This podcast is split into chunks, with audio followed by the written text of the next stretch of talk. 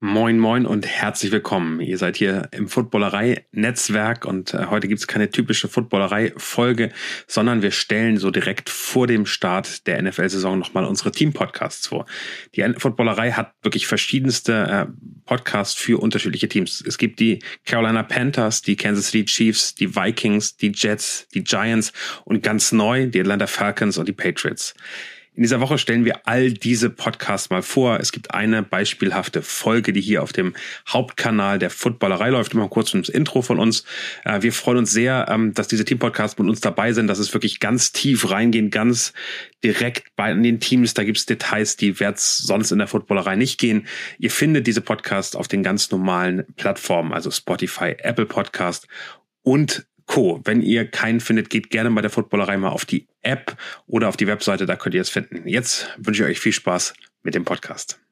Wir haben gesprochen mit Christoph Kröger vom Downset Talk Podcast über die wichtigsten Cuts zum 53-Mann-Roster, die große Saisonvorschau der Minnesota Vikings, welcher Quarterback uns laut Christoph jetzt sofort weiterbringen würde und mit welchem Fußball-Bundesliga-Team er die Vikings vergleicht. Viel Spaß beim Reinhören.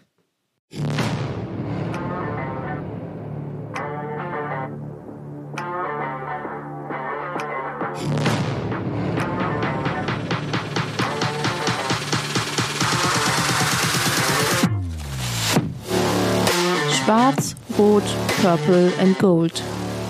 Der Minnesota Vikings Podcast mit Johnny und Freddy. Und damit herzlich willkommen zu einer neuen Folge Schwarz, Rot, Purple and Gold mit mir, Gianni, und natürlich auch wieder mit Freddy. Grüß dich. Moin. Gianni, wie geht's dir? Wir neigen uns dem Ende der Offseason entgegen, von daher bin ich richtig hyped und ich bin richtig hyped auf unsere Folge heute, weil wir haben ne, heute einen kleinen Special Guest im zweiten Teil unserer Folge, Freddy. So ist es. Ich glaube, äh, der wird dem einen oder anderen, um nicht zu sagen, wahrscheinlich jedem von euch äh, bekannt sein. Und ähm, ja, ich, ich freue mich sehr drauf. Genau, zu Gast ist Christoph Kröger vom Downset Talk Podcast. Ähm, Christoph wird mit uns die Saisonvorschau der Vikings heute ähm, vornehmen. Wir haben ja die anderen Division Opponents schon gehabt in den letzten drei Wochen. Ähm, hört da unbedingt auch nochmal rein, wenn ihr die Opponents euch näher anhören wollt zur Saison. Ähm, und gemeinsam mit Christoph schauen wir natürlich heute auf die Vikings. Ähm, wir haben das Ganze so ein bisschen getrennt heute aufgenommen. Wir haben heute Morgen schon mit ihm eine Folge aufgenommen, weil wir haben nämlich jetzt extra Brand aktuell für euch gewartet. Wir haben jetzt äh, Dienstagabend 22.45 und vor, ich glaube, 17 Minuten, korrigier mich Freddy, haben die Vikings nämlich den Initial 53-Mann-Roster äh, veröffentlicht.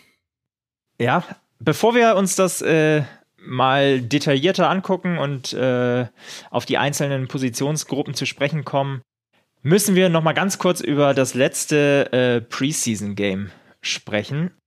Und damit dann auch für mich, ich weiß nicht, wie du es siehst, immer, äh, ich bin anfangs immer relativ hyped, dass es, äh, dass es sozusagen endlich losgeht, wieder mit Fu Football spielen, dass man die Preseason hat. Aber dann irgendwie so nach dem oder beim dritten Spiel ist dann auch so, boah, ist halt doch nur Preseason und irgendwie so jetzt mal wieder Meaningful Football wäre auch schön. Von daher, ähm, ja, richtig Bock auf die Saison und so langsam, wenn man jetzt gleich über äh, die 53 Jungs spricht, äh, die uns hoffentlich äh, wieder zum Titel führen, äh, in der NFC North zumindest, ähm, ja, geht's, geht's doch in Richtung Meaningful Football. Ja, ich fand's ganz gut. Diesmal war es ähm, um 19 Uhr am Samstag, glaube ich. Ähm, von daher, oder Sonntag. Ähm, ich glaube, von daher konnte man sich zumindest mal nebenher anschauen. Ich hatte jetzt kein besseres Abendprogramm, von daher habe ich einfach mal nebenher laufen lassen, ähm, wo man so ein bisschen Social Media und anderen Zeug nebenher macht. Äh, und wir haben noch beide gegessen.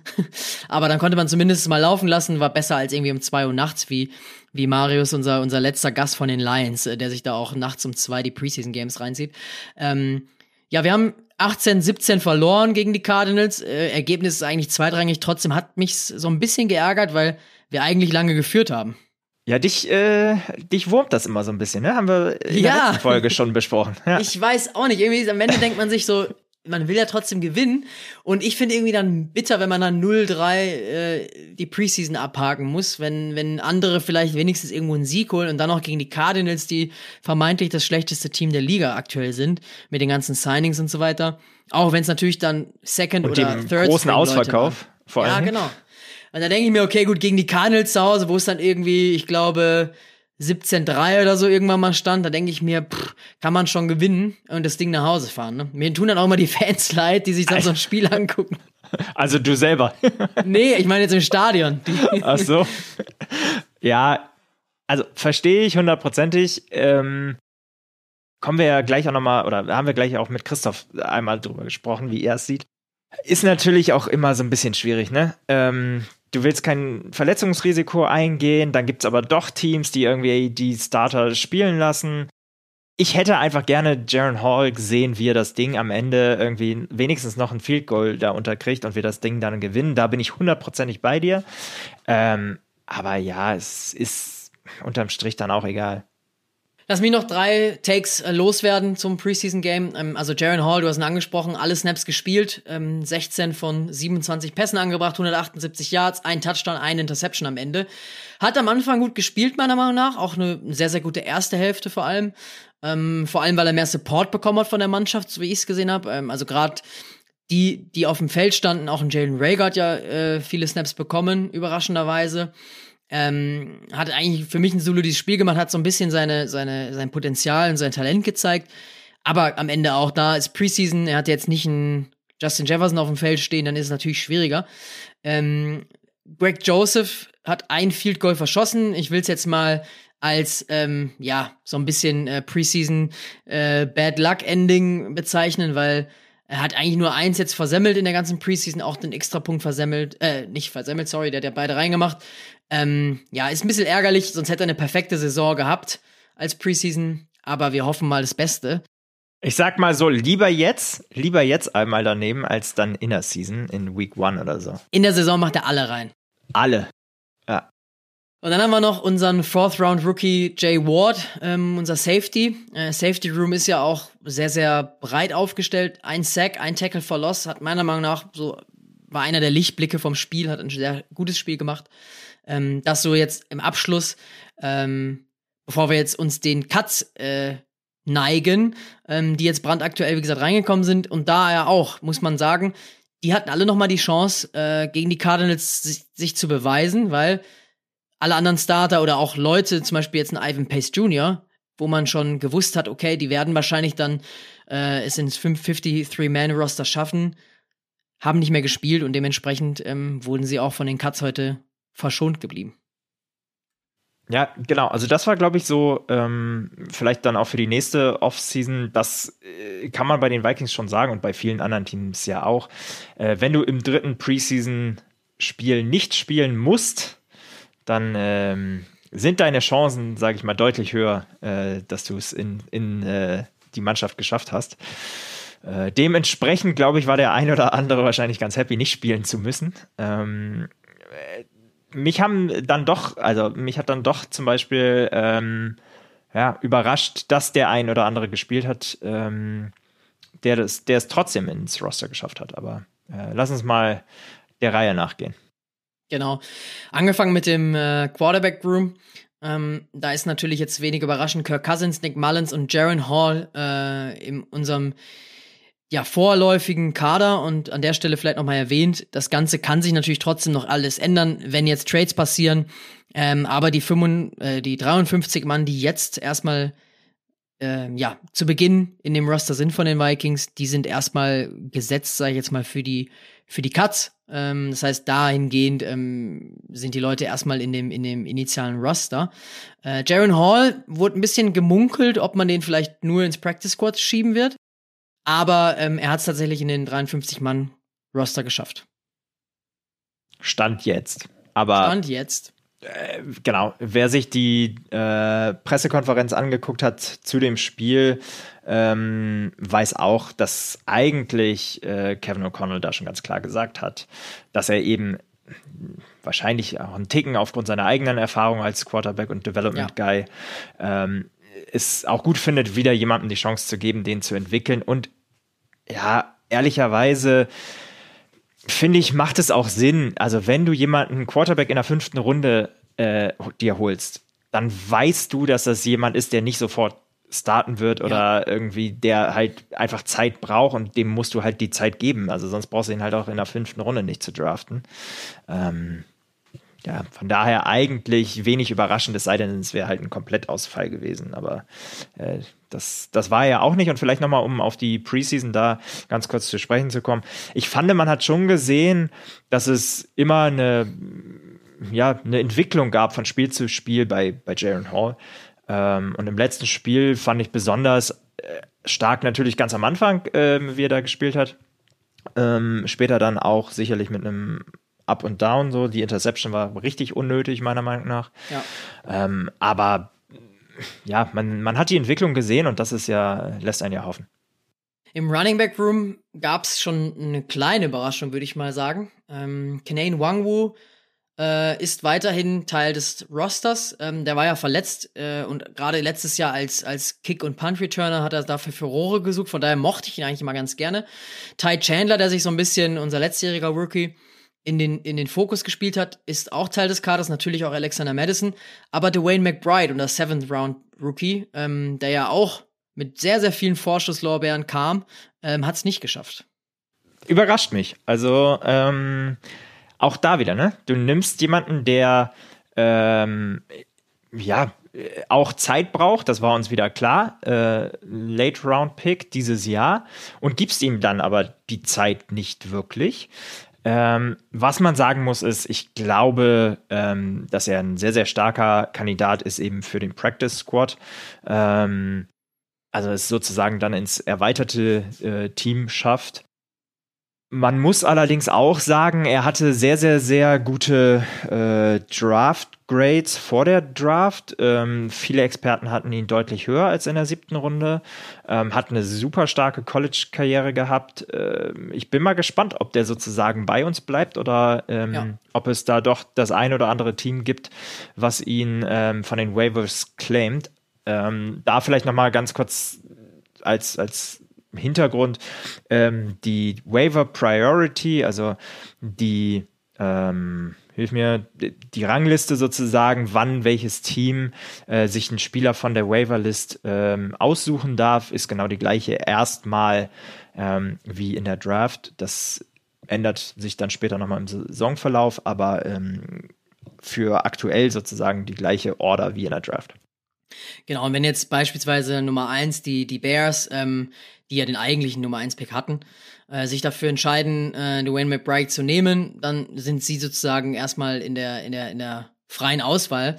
Wenn sich die nicht dafür entscheiden, dann durchläuft er eben alle anderen Teams und äh, wenn sich niemand dazu entscheidet, ihn zu verpflichten, dann können wir ihn fürs Practice Squad signen. Ähm, er kann natürlich auch in andere Practice Squads gehen, wenn er möchte. Ähm, aber das ist natürlich so ein bisschen die Gefahr, wo man auch so ein bisschen Spieler schützen möchte, wie jetzt zum Beispiel vielleicht ein Jaron Hall, wo man sagt, der wird wahrscheinlich keinen Snap sehen, wenn jetzt alles gut läuft und sich niemand verletzt, aber möchte ihn trotzdem safen ähm, und in der, äh, ja, bei den Vikings halten, dass man ihn entwickeln kann. Ja, das Risiko ähm, einfach nicht eingehen, dass genau. ein anderes Team sozusagen, was vielleicht auch äh, ihn vielleicht in der sechsten Runde oder so dann von der Draft oder in der siebten Runde gepickt hätte, ähm, ihn dann den Vikings wegschnappt, ne? Fullback CJ Ham, relativ klar, können wir schnell drüber gehen. Receiver Room ist dann wieder ein bisschen interessanter, weil neben Jefferson, Osborne, Edison, die ja logischerweise klaren Kandidaten, haben es auch noch Jalen Naylor, Brandon Powell und Jalen Rager voraussichtlich, ähm, oder nicht voraussichtlich, sondern vorläufig jetzt in den Kader geschafft. Ähm, Gerade Jalen Rager ist ja noch jemand, der, äh, da gab es heute auch Gerüchte im Laufe des Abends, ähm, eventuell ja noch getradet werden könnte im Laufe der Woche, weil einige Teams wohl in Minnesota angerufen haben. Und da bin ich wirklich gespannt, weil um dem mal ganz kurz vorzugreifen, wir behalten, äh, es ist ja auch immer so ein Numbers Game, ne? Also fangen wir mal einmal ganz kurz vorne an, aber äh, normalerweise hast du immer, oder was heißt normalerweise? In der Regel hat man 25 Leute in der Offense, 25 Leute in der Defense und deine drei Special Team Guys. Ähm, wir haben alleine schon sechs Wide Receiver und vier Tight Ends. Ähm, und das ist schon recht viel insgesamt. Also es gibt sehr, sehr viele Teams, die auch nur fünf äh, Wide Receiver haben und fünf äh, und sorry, und drei Tight Ends. Ähm, ich bin mir fast sicher, ähm, dass Jalen Rager ähm, oder Brandon Powell, einer der beiden, ähm, und wahrscheinlich eben, wenn es diese Trade-Gerüchte schon gibt, oft ist da dann ja auch was dran, ähm, dass wir Jalen Rager äh, diese Saison nicht für die Vikings sehen. Ja, Brandon Powell kam ja dann äh, auch aus LA von den Rams, den kennt Kevin O'Connell da eben her und hat ihn deswegen auch äh, im Kader behalten. Jalen Naylor war ja auch jetzt eher verletzt im Training Camp, aber hat sich schon eine gute Position rausge rausgearbeitet. Ähm, ich glaube, Jalen Rager ist einfach ein kleines Experiment, ähm, was man ohne großen, großes Risiko eingegangen ist. Hat sich leider nicht ganz so bestätigt. Er hat meiner Meinung nach eine gute Preseason gespielt, auch sehr sicher. Ja. Ähm, in, den, in den Bällen, die er so gefangen hat, ähm, eigentlich sehr zuverlässig, auch ein bisschen seine Flashes gezeigt, die er letztes Jahr leider nicht hatte. Ähm, und vielleicht holt man da noch irgendwie einen Fourth, Fifth oder Sixth Rounder für nächstes Jahr raus ähm, und, und schaut natürlich dann auch, weil er hat, glaube ich, irgendwie zweieinhalb Millionen Vertrag. Dementsprechend wird das natürlich auch wegfallen für dieses Jahr. Und ich ich finde, sorry, um da einzuhaken, das zum Beispiel ja auch jemand, der gespielt hat, ne? Ähm, gegen die Cardinals nochmal. Ähm, und da hast du natürlich immer äh, auf der einen Seite natürlich das Thema, ja, klar, der kann sich nochmal beweisen fürs Team. Auf der anderen Seite, der hat ein ganzes Jahr bei uns gespielt. Ich glaube, dass wir den schon relativ gut einschätzen können. Ähm, und vielleicht eher der Grund gewesen, äh, da nochmal zu zeigen, was er kann, damit andere Teams auf ihn aufmerksam werden, damit man vielleicht noch, anstatt ihn zu cutten, äh, auch noch ähm, einen Draft-Pick für ihn bekommt. Und wir haben ja schon über Nwangu gesprochen. Äh, Paul und Rager sind auch sehr gute Returner. Ich glaube, also mindestens einer, wenn nicht sogar zwei ähm, könnten noch per Trade uns verlassen, weil ich glaube, die Return-Position ist damit auch sehr, sehr gut aufgestellt. Lucky Jackson und Tristan Jackson, äh, das sind zwei, ähm, die es in den Cuts zum, unter anderem getroffen hat im Receiver Room. Ein bisschen überraschend, ja. also hätte man auch sehen können, Lucky Jackson war ja aus der XFL. Ähm, bei uns im Kader. Ich fand überraschend dann aber, das ist ja schon einige Tage vorher passiert, dass ein Keel Harry entlassen wurde, der mhm. ehemalige First Rounder. Ähm, fand ich auch nicht schlecht in der Preseason und auch so im Trainingscamp war er sehr zuverlässig ähm, und ist jetzt dann vom anderen Kaliber als jetzt vielleicht ein Blake Pröhl, den wir hatten, oder ein Thea Thompson. Äh, Thea Thomas, sorry. Ich glaube, ähm, da wäre vielleicht mehr drin gewesen. Ich weiß nicht, ob man den hätte noch behalten können, vielleicht auch noch, äh, ja, zumindest mal die ersten Wochen noch mal behalten können. Ja, äh, auf der einen Seite ja, auf der anderen Seite, du hast aktuell natürlich jetzt irgendwie schon sechs Wide Receiver, irgendjemanden musst du loswerden. Ähm, und ich hätte gedacht, dass man Jalen Rager auf dieser Liste nicht findet. Ähm, bin aber relativ hoffnungsvoll, dass die Vikings dann äh, für ihn vielleicht doch noch das eine oder andere Draft-Pick bekommen. Hm, hm, Nikhil Harry bin ich absolut bei dir. Also wenn du ihn so spät reinholst, auch da wieder verstehe ich nicht, warum du ihm nicht dann auch die Zeit gibst, ja. ähm, wirklich das Scheme zu lernen, ne, wie man so schön sagt, irgendwie eine Chemistry mit, mit Kirk Cousins oder ähm, eben auch Nick Mullins zu entwickeln und da ein bisschen äh, also sowas braucht halt auch Zeit, so eine ähm, Wide Receiver Quarterback Connection. Und ist nichts, was sich mal eben irgendwie innerhalb von ein, zwei Tagen in der Regel äh, entwickeln lässt. In der O-Line und im Tight End, Tight End Room hast du gerade schon angesprochen, gibt es eigentlich keine Überraschung, deswegen würde ich direkt zur Defense kommen. Ja, äh, ganz kurz eine, eine Sache vielleicht. Nick Muse ist äh, noch so ein Tight End, ähm, wo es viele Fragezeichen gab. Also besonders, wenn man es war eigentlich immer in allem, was man so die letzten Wochen gehört hat, wenn man sechs Wide Receiver behält, dann behält man nur drei Tight Ends und dann ist Nick Muse raus. Oder ähm, Jalen Rager geht raus und dafür behält man Nick Muse. Das ist eigentlich so das gewesen, was ich zumindest immer gehört habe. Wir behalten beide, mal gucken, wie lange. Das äh, lässt sich gut zusammenfassen damit. Ähm, lass uns mal zur Defense kommen. Defensive Line, äh, für mich so der ja, der, der Name, der da so ein bisschen raussticht, ist Ross Blacklock, Second Round Pick der Houston Texans. Ähm, für mich schon so ein bisschen überraschend. Hat leider nicht so das Potenzial gezeigt, was er eigentlich hat. Aber ähm, trotzdem jemand, wenn man gerade sagt, Second Rounder, ehemaliger, ähm, war eigentlich jemand, wo ich vielleicht gedacht hätte, da könnte mehr rauskommen. Ja, definitiv. Vor allen Dingen, weil der dann ja auch letzte Saison doch noch mal das ein oder andere Spiel hatte, ähm, wo er eigentlich ganz vernünftig gespielt hat. sicherlich einer der, ähm, ja, ich könnte mir auch vorstellen, eine der, der Cuts, die ähm, auch mit Cap Space zu tun hatten. Mhm. Ähm, und ja, ich fand den Zeitpunkt äh, ein bisschen komisch, äh, der doch noch mal, ich glaube, gestern, vorgestern schon gecuttet worden ist. Ja, genau, also schon einen Tag vorher. Da weiß ich manchmal nicht so die Timeline, ähm, ob man da vielleicht, vielleicht ist es auch ein Entgegenkommen, dass man sagt, hey, heute sind ja auch noch einige andere Signings, hat einige Kicker, Verpflichtungen gegeben, ähm, wo ich auch immer wieder gerne drauf schiele. ähm, kann natürlich sein, dass man sagt, man cuttet ihn lieber früher und sagt, hey, vielleicht nimmt dich dann eher ein Team heute auf. Kann natürlich sein. Weiß ich ehrlicherweise nicht, aber könnte, könnte durchaus sein. Erfreulich ist natürlich auch noch Junior Aho, unser International Player, ähm, vom Pathway Program. Der hat natürlich den 54. Spot sozusagen als Exemption, ähm, ist ja sozusagen im Pathway Program normal. Ähm, sollte man hier vielleicht auch nochmal erwähnen, dass da äh, ein Europäer ähm, mit Junior Aho als Franzose bei uns weiterhin natürlich dabei ist, wie bei David Bader damals ähm, bei, den, bei den Washington Commanders. Ähm, wird man auch schauen, vielleicht kriegt er die Möglichkeit, sich über das Practice Squad reinzuspielen. Ich glaube, diese Saison ist er eher so ein Redshirt-Year, klassisch ja. im Pathway-Programm, aber vielleicht im nächsten Jahr jemand, auf den man schauen sollte. Ähm, bei den Linebackers gab es eine Überraschung und zwar Luigi Villain, eigentlich auch ein geiler Name, ähm, äh, der ja auch letztes Jahr immer mal wieder als Rotational Player reinkam.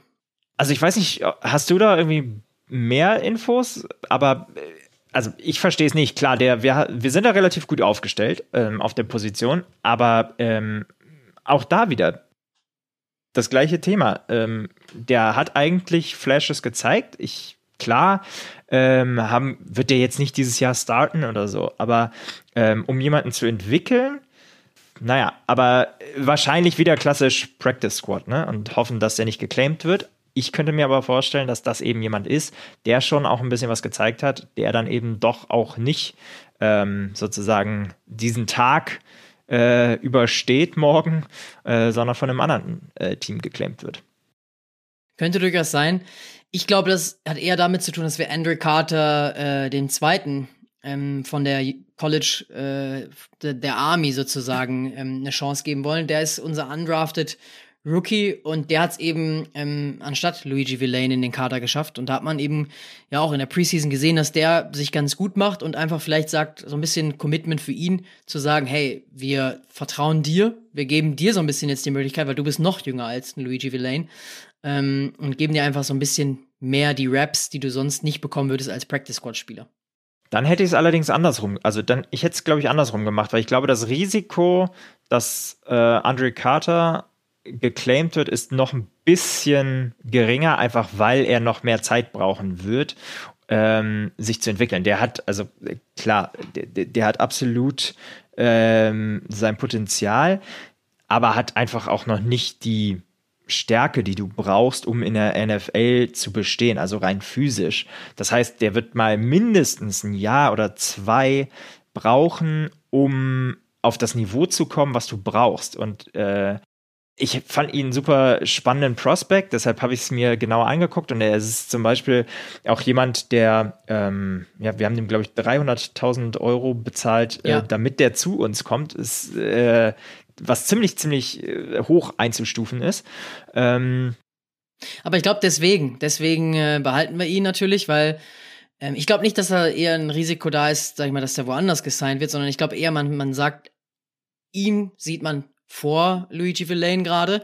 Ähm, und, und als, als 53-Man-Roster, wenn du jetzt im, im, auf der Ersatzbank bist, sag ich jetzt mal, dann trainierst du ja trotzdem mal mit dem, mit dem First oder Second Team.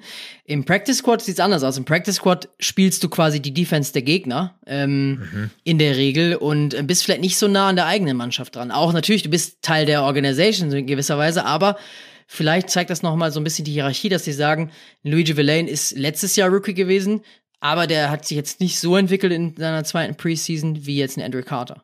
Also ich glaube, äh, mal ganz konkret, Andrew Carter hat sicherlich das höhere Ceiling, ähm, aber ein Villain hat bisher meines Erachtens mehr gezeigt und auch die bessere Preseason gehabt.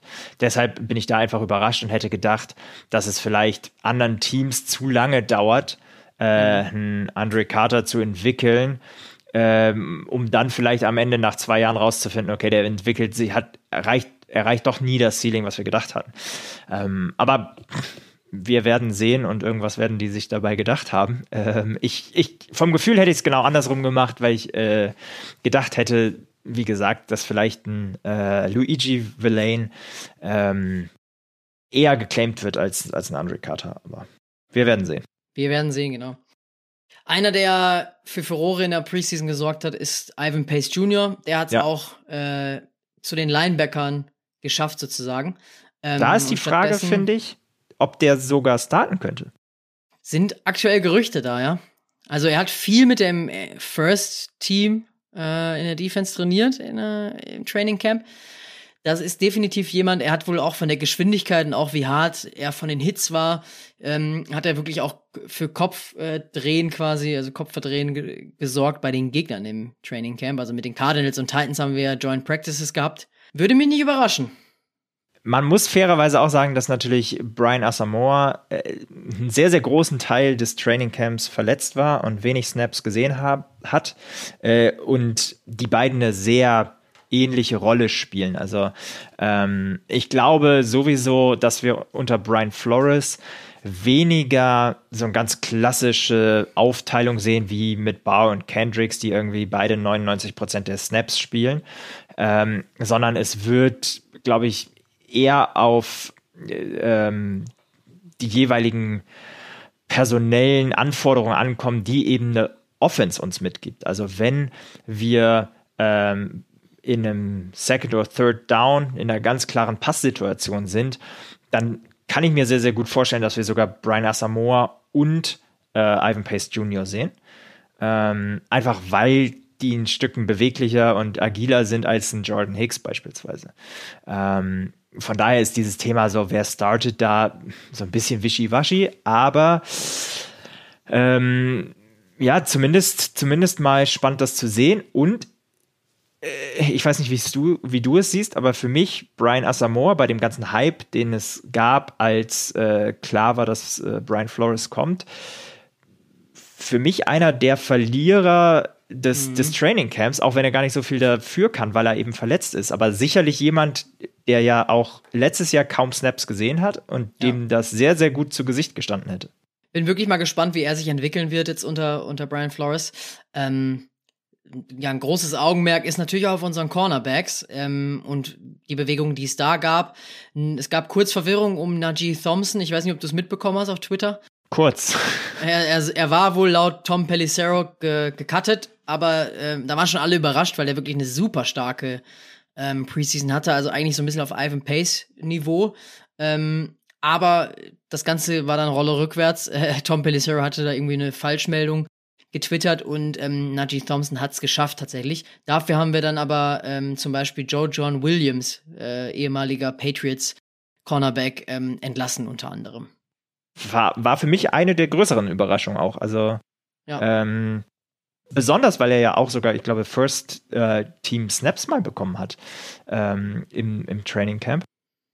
Und wir jetzt auch nicht super tief aufgestellt sind auf, auf Cornerback. Aber ich, ich bin gespannt. Also Byron Murphy, Caleb Evans, Andrew Booth, Mackay Blackman und dann eben äh, Najee Thompson, fünf Cornerbacks. Da hätte ich mir vielleicht dann sogar eher einen sechsten Cornerback äh, vorstellen können. Ähnlich Cornerbacks, also unter dem Überbegriff äh, Defensive Backs, dann natürlich die, die Safeties zu sehen.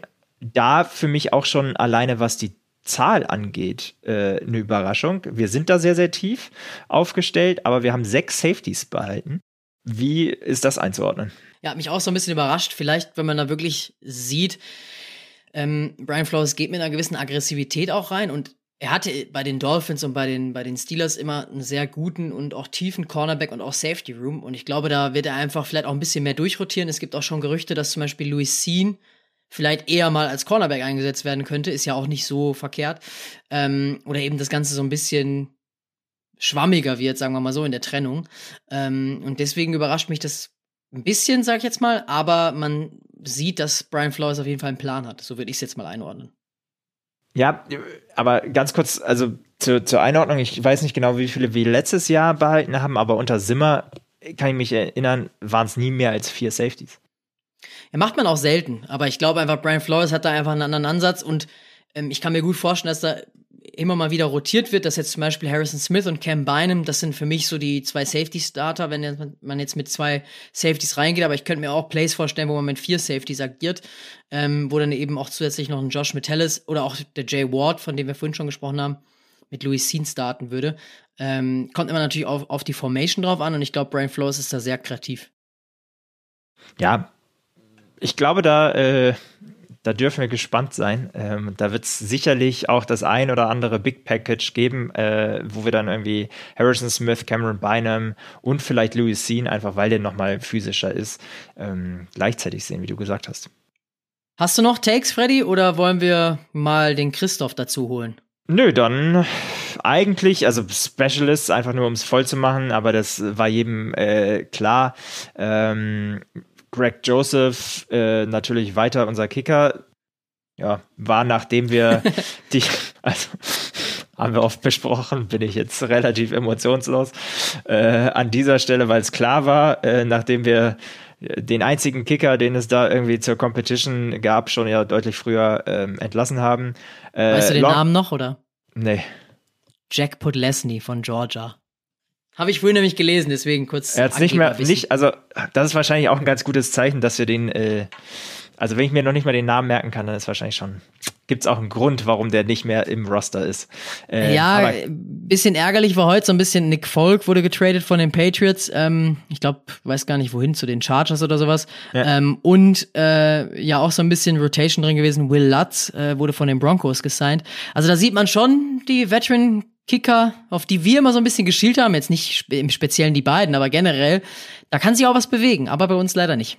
Bin ja immer noch gespannt, ne? Äh, Rodrigo Blankenship ist immer noch ohne Team, meines Wissens. Also, ähm, wir haben das, glaube ich, letztes Jahr ja schon mal einmal besprochen, ob das nicht jemand für uns wäre. Vielleicht äh, gibt es da doch noch mal ein, ein Wiedersehen, aber natürlich ehrlicherweise auch, solange äh, Greg Joseph da eine nahezu perfekte äh, Preseason spielt, kann man da wenig gegen sagen. Um das einmal vollständig zu machen, äh, Ryan Wright als Panther, ähm, der ja super beständig auch ist und ähm, ja, einer der besseren Panther in der NFL ist, ähm, und Long Snapper Andrew DiPaola, ähm, der es ja in den Pro Bowl geschafft hat, von daher auch keine Überraschung. Aber dann Haken dran und dann würde ich sagen, holen wir Christoph dazu. Und damit darf ich Christoph begrüßen. Christoph Kröger vom Downset Talk Podcast. Schön, dass du da bist. Moin, ja, vielen Dank für die Einladung. Ja, auch meinerseits natürlich. Äh, sehr, sehr cool. Ähm, Gianni hat es eben ganz kurz schon gesagt.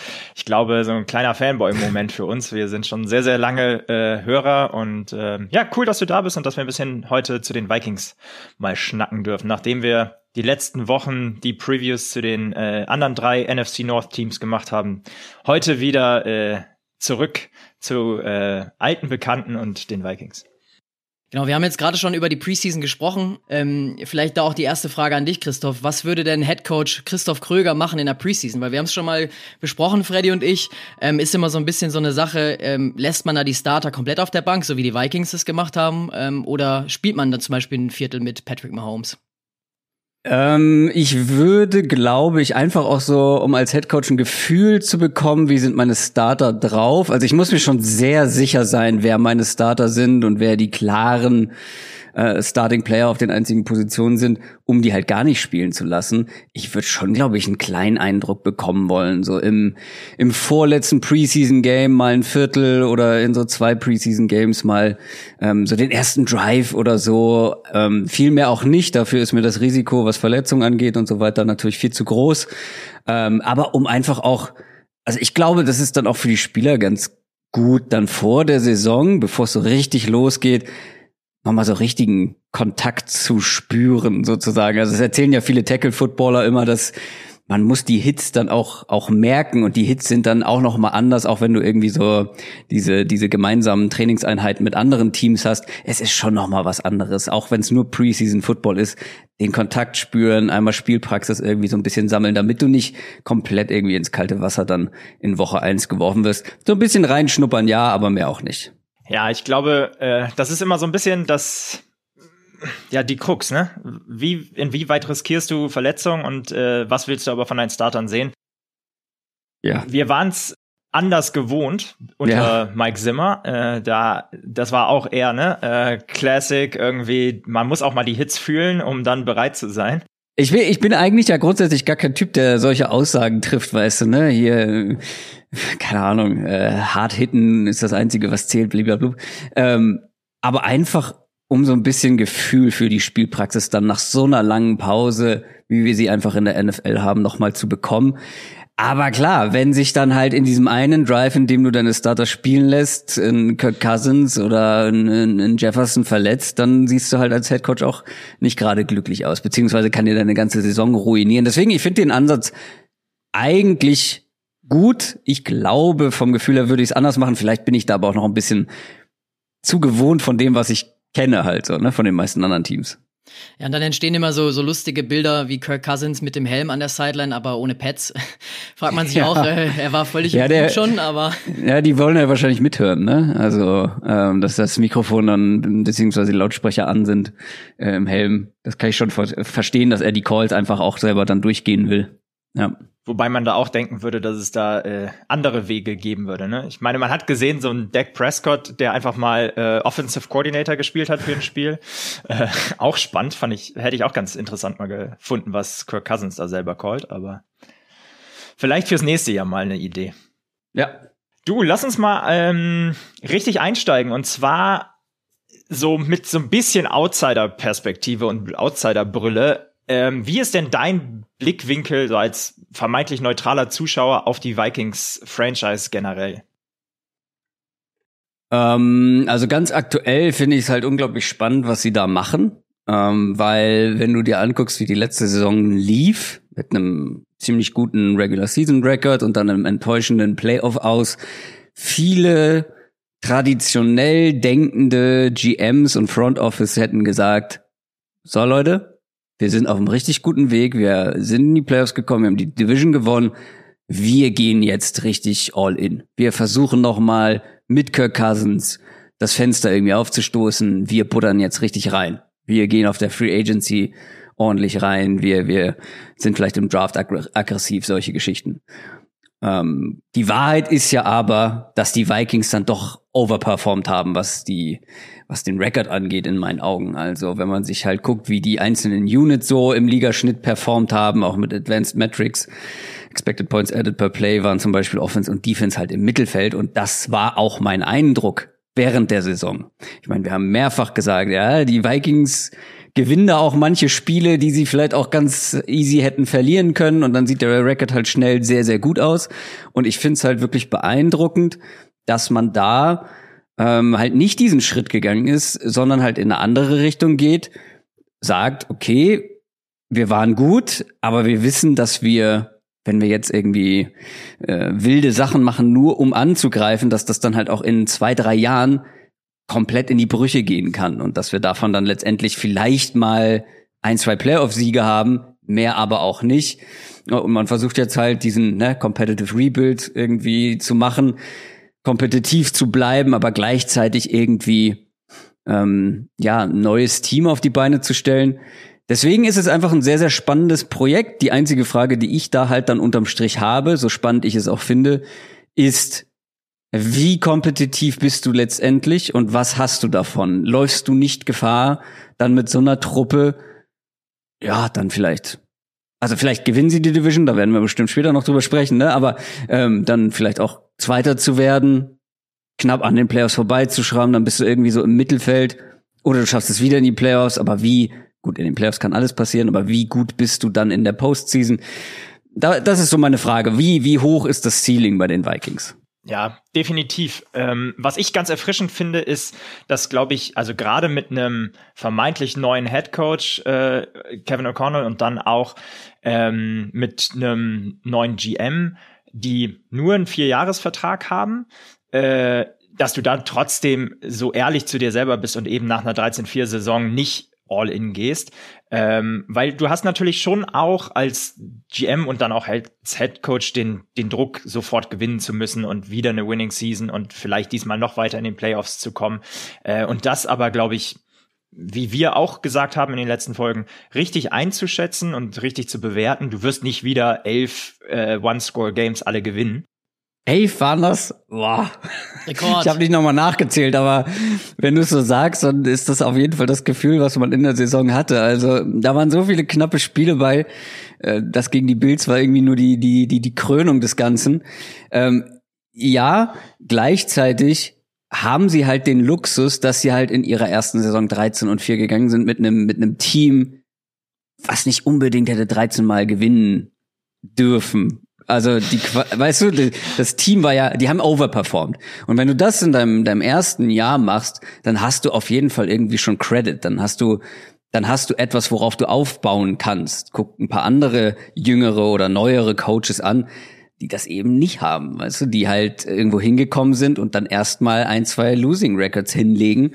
Die haben den Credit nicht. Und ich glaube, deswegen lässt es sich da relativ entspannt sogar auch fast sowas, äh, sowas angehen. Würde ich behaupten. Würdest du denn auch äh, vielen Kritikern da zustimmen, dass die Vikings so das schlechteste 13 zu 4 Team waren, was es je in der NFL gab? Da müsste ich mir alle anderen 13 und 4 Teams nochmal anschauen. Ähm, es gibt jedes Jahr Teams, die wahnsinnig overperformen. Wo dann auch häufig ähm, die Fanbases dann denken, okay, wir sind ein super Team.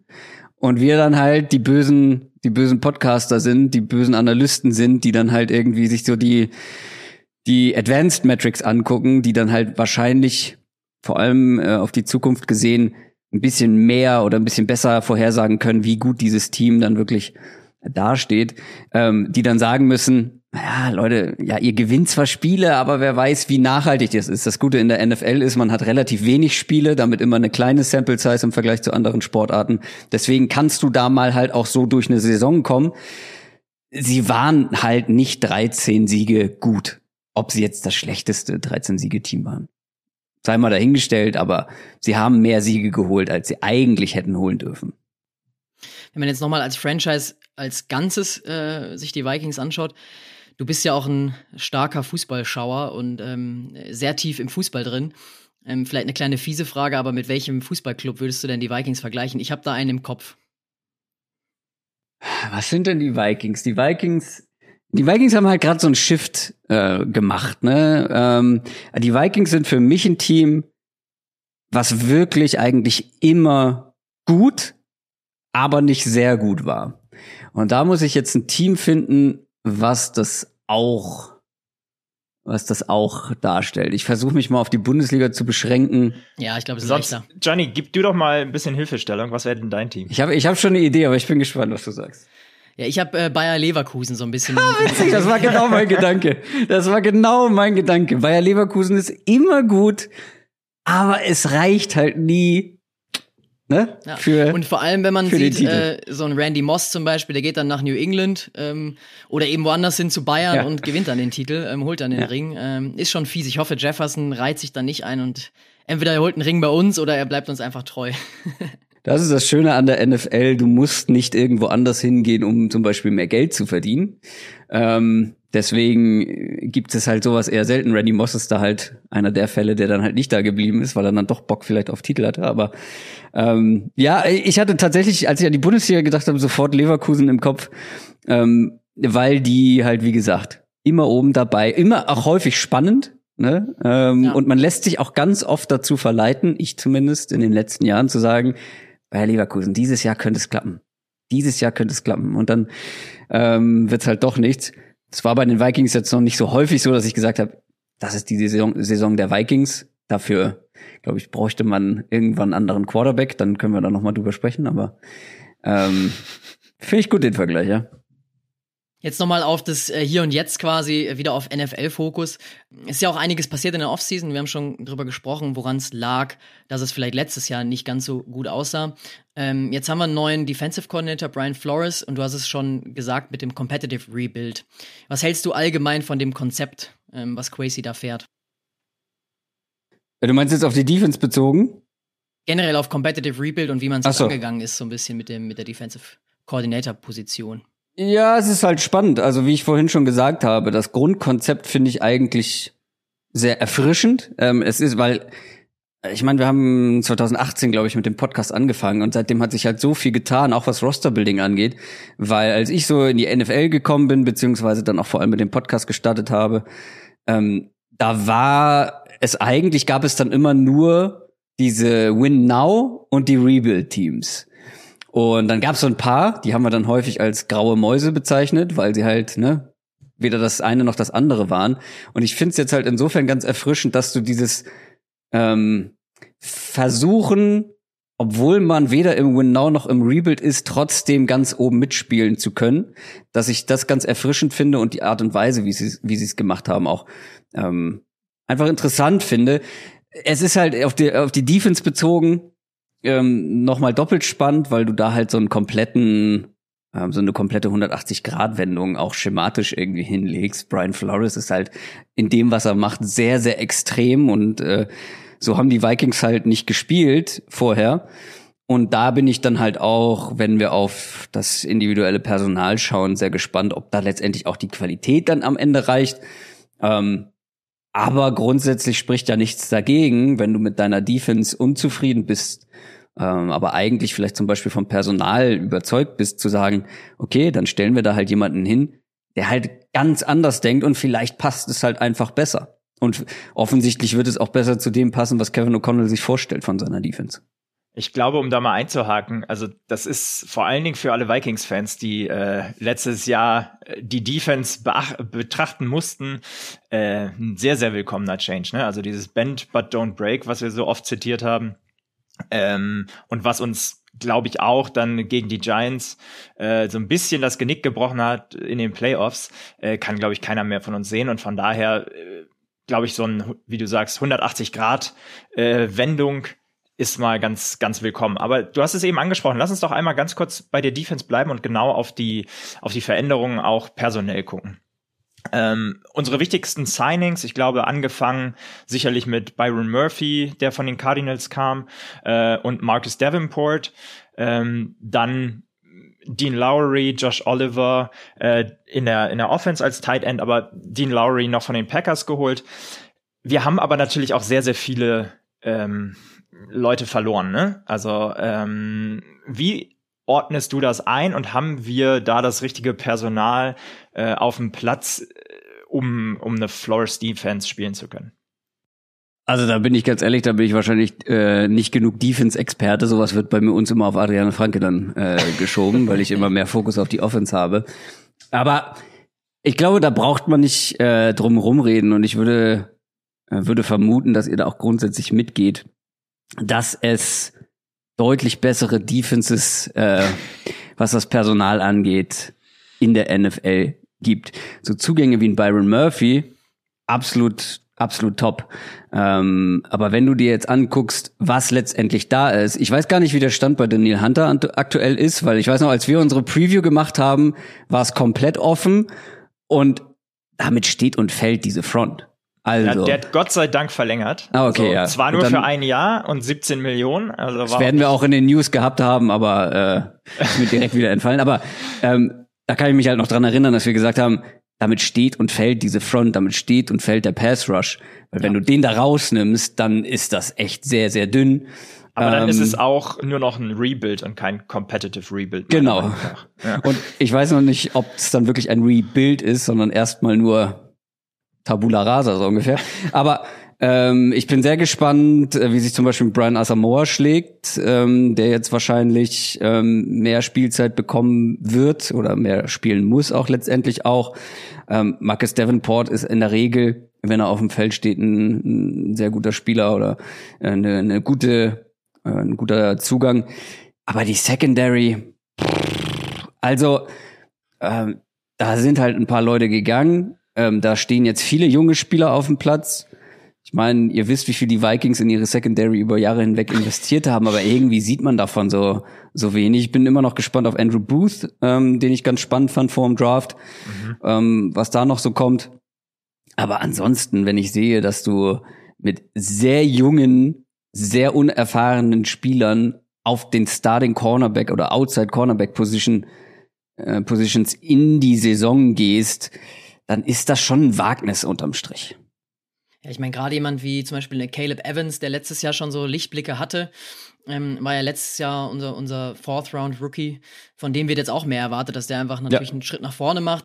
Aber es ist letztendlich immer noch ein Viertrunden-Rookie. Ich weiß nicht, der, wie viel er letztes Jahr gespielt hat, aber ähm, für den wird's ja auch noch mal eine. Es ist halt immer was anderes, ob du mal reinkommst und eine gute Figur machst oder dann halt Starting Player bist und gegen die besten Receiver der NFL äh, bestehen musst. Deswegen, da bin ich immer dann so ein bisschen vorsichtig, wenn jemand halt so mit äh, begrenzter Einsatzzeit ganz gut aussah. Ja, genau, die letzten sechs Spiele in der Saison hat er dann gemacht, auch wegen Verletzungen ja, ja. Ähm, tatsächlich. Ähm, und ja, da sah er schon ganz gut aus. Wir haben es ja analysiert in unseren Folgen, Freddy und ich. Ähm, aber das ist natürlich was, ja, Hoffnung, auf die sollte man sich nicht so stützen, wenn man jetzt gerade auch so sich die Defense anschaut. Aber das sind natürlich welche, auf, auf die man da baut. Ähm, und du hast schon Brian Asamoah angesprochen. Ähm, auch jemand, der letztes Jahr lange verletzt war, sich gar nicht so zeigen konnte, wie man vielleicht oder was man sich erhofft hat von ihm. Ähm, aber klar, die, da sind wir auch direkt bei einer der, der Punkte, die kritisch sind oder die vielleicht letztes Jahr auch die Schwäche waren, war natürlich ganz klar die Defense. 28. Äh, in Points allowed, 31. Team in Yards allowed. Ähm, ich glaube, letztes Jahr, wenn man dann eine stärkere Defense gehabt hätte, äh, dann wäre die Reise vielleicht noch weiter gegangen. Und das ist natürlich was, wo man dieses Jahr ansetzen muss. Ja, und vor allem, allem wenn man dann noch mal auf Brian Flores zurückkommt. Brian Flores ähm, ist halt wirklich jemand, wo du auch eine gute Secondary brauchst, weil ähm, mit dem, was er macht, viel Blitzing, ultra aggressiv in der Front sein. Wenn du aber ultra, ultra aggressiv in der Front bist, dann brauchst du Leute, die eins gegen eins da hinten in Man-Coverage verteidigen können. Und da mache ich mir halt auch so aus, aus schematischer Sicht so ein bisschen Sorgen, weil für mich sind da jetzt Stand jetzt nicht unbedingt die Leute auf dem Feld, wo ich sage, den vertraue ich jetzt eins gegen eins gegen keine Ahnung. Äh, ich weiß nicht, wie der Schedule jetzt zu Beginn der Saison aussieht, aber da werden bestimmt schon ein paar unangenehme Nummer 1 Receiver dabei sein. Ja, zum Beispiel die Week 2 gegen die Eagles. Ja, so ein AJ Brown 1 gegen 1, Devontae Smith 1 gegen 1. Have fun. ich dachte, das ist ganz gut, weil dann, ich meine, Week One geht's gegen Tampa ähm, zu Hause. Ich glaube, das. Auch die haben gute Receiver. Die haben nicht den Quarterback, aber die haben gute Receiver. Darauf wollte ich eher zu sprechen kommen, genau auf ja. den Quarterback, wo die Hoffnung da ist natürlich, dass Baker Mayfield vielleicht noch so ein bisschen Zeit braucht. Aber das ist vielleicht auch eine Chance, dass die Defense direkt ins kalte Wasser geschmissen wird und jetzt gar nicht vielleicht gar nicht so viel Zeit ähm, bekommt, einerseits, aber vielleicht auch gegen Teams spielt, die vielleicht auch erstmal ein bisschen Zeit brauchen, um nochmal ja, das Momentum zu finden. Ich weiß nicht, wie weit die Eagles dann sind. Den Roster haben sie ja gerade offensiv ähm, weitestgehend zusammenbehalten, aber ähm, ist natürlich was, man weiß natürlich nie, deswegen schauen wir alle die NFL, wie so ein Team dann in die nächste Saison schaut, äh, äh, kommt. Gerade auch vielleicht so mit dem Super Bowl Blues in den Knochen. Ja, also wie gesagt, die, die Eagles-Spiele, äh, die, die Vikings-Spiele könnten sehr unterhaltsam werden, weil wir haben jetzt ja noch nicht über die Offense gesprochen. So skeptisch ich, oder was heißt skeptisch? Ich glaube schon, dass Brian Flores dieser Defense halt ein ganz anderes Gesicht verle verleihen wird und dass du hast ja auch ein paar gute Spieler da. Du hast ein paar Säulen damit, die Neil Hunter allen voran. Ähm, Jordan Hicks, der finde ich letztes Jahr auch nicht schlecht war. Ja. Also, du hast die Säulen ja da. Ähm, gleichzeitig glaube ich, dass die Offense umso besser aussehen könnte. Ich glaube, also um da vielleicht nochmal ganz kurz einzuhaken, ich glaube auch, dass wir aktuell noch nicht da sind, um wirklich eine richtig gute Brian Flores Defense zu spielen, eben weil er so aggressiv ist, weil du viel Man-Coverage spielst.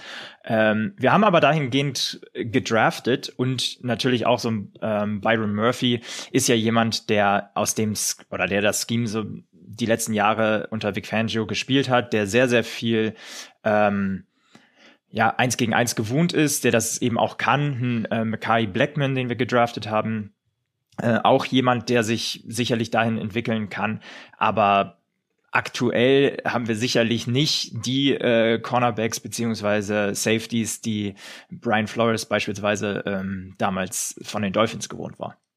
Nee, gut, das war aber auch, das war ja, da hat man auch sehr viel Geld reingesteckt. Und so gehen es die Vikings halt auch vom, vom Roster-Building nicht an. Ähm, deswegen, das wird einfach ganz, ganz interessant zu sehen sein, wie sich das, wie das letztendlich aussieht.